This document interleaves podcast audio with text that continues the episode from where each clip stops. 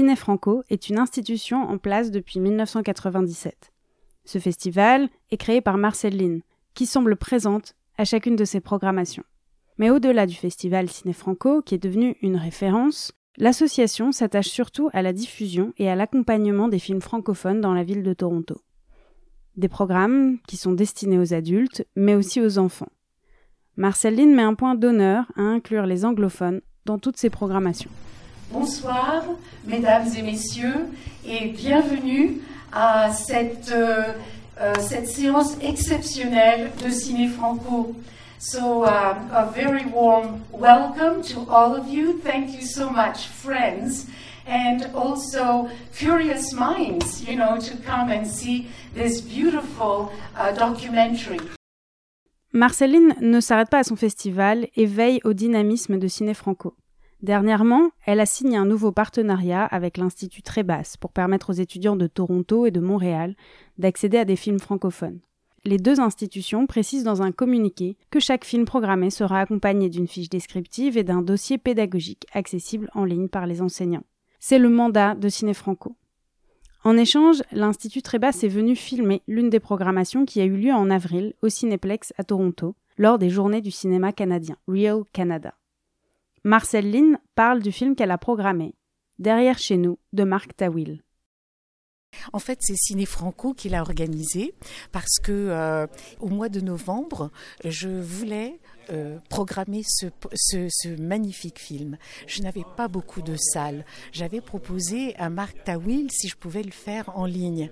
Il m'a dit non, qu'il préférait vraiment qu'il y ait euh, un contact avec le public. Je suis tombée sur l'invitation de Real Canada et j'ai dit voilà, voilà, ça c'est l'occasion euh, Marc Tawil parce qu'il a une place dans le cinéma canadien. Marcel Lynn rappelle le mandat de Ciné Franco qui s'étend au-delà du festival.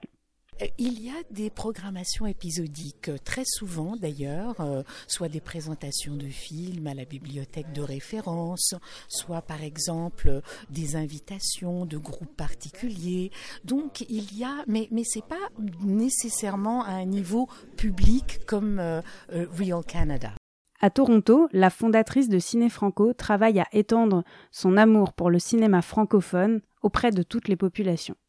Je m'adresse bien sûr aux francophones, mais je m'adresse aussi euh, aux cinéphiles qui sont allophones. Et, dans la francophonie, euh, notre, euh, notre outil principal de plaisir aussi, c'est l'expression du cinéma, c'est-à-dire par la langue française. Voilà. Marc Tawil, le réalisateur du film diffusé ce soir, avait pu programmer son film une fois, en sa présence, à Montréal, avec les personnes qu'il a filmées. Le film, intitulé en français Derrière chez nous, suit l'histoire de la pandémie vécue à hauteur d'enfants, ceux qui habitent dans son quartier et qui se sont créés un microcosme unique dans les ruelles derrière leur maison. Le réalisateur a suivi les saisons pendant presque deux ans et souhaite accompagner son film au maximum en présentiel, surtout devant une audience étrangère au personnage. En le fond, la première projection avait été devant euh, un public conquis d'avance parce que c'était les enfants de la ruelle, les gens euh, euh, que je côtoie. là, c'est un public étranger, dont des gens qui le voyaient avec sous-titres. tous les gens ont apprécié le film, ont ressenti les émotions que j'essayais de véhiculer dans la trame narrative, ont compris la grandeur des propos des enfants. Euh, l'immense sensibilité qu'ils ont.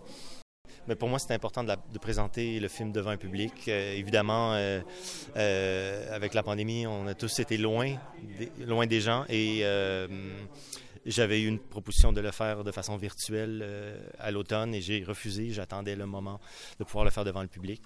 Euh, ce qui se passe après la projection, les réactions des gens, les échanges, euh, pour moi, c'est ma paye, si on veut. C'est ça qui est le plus précieux. Euh, ça me redonne encore plus confiance pour pousser le film, pour qu'il soit vu et connu à, travers, à travers le monde. Parce que j'ai senti qu'il y a quelque chose d'universel dans, dans le film qui peut plaire à tout le monde. Dans l'audience, les spectateurs étaient émus. Adam, qui travaille dans l'enseignement, a fait le lien avec son histoire personnelle. 9 ans d'enseignement, dont quasiment presque le, ouais, le tiers, ben, c'était vraiment pendant la Covid. Ben, on voit les élèves, ils sont tout à fait égarés. leur santé mentale, sociale, en ont vraiment pris un, voilà, un coup. Et quand on voit ça, ça vraiment, ça, ça met tout ça en perspective, ça nous met ça en pleine tronche et on dit waouh, ok.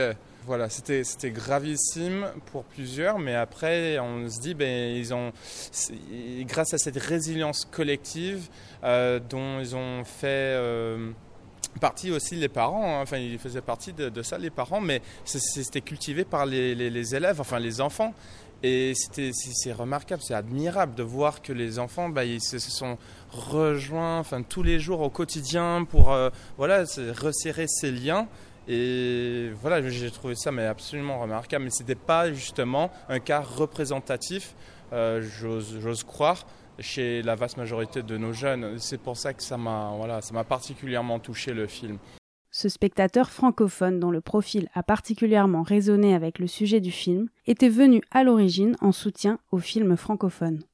La majorité du temps, quand je tombe sur une, ouais, une projection pareille, je, fais de mon possible de, venir. Hein. C'est par acte de, solidarité aussi, enfin aussi ma fierté socioculturelle. Enfin, je trouve que ça fait partie de mon identité, qui je suis, donc euh, voilà je fais un effort de, venir. C'était un reportage de Marine pour Initiative Journalisme Local sur Choc FM 105.1.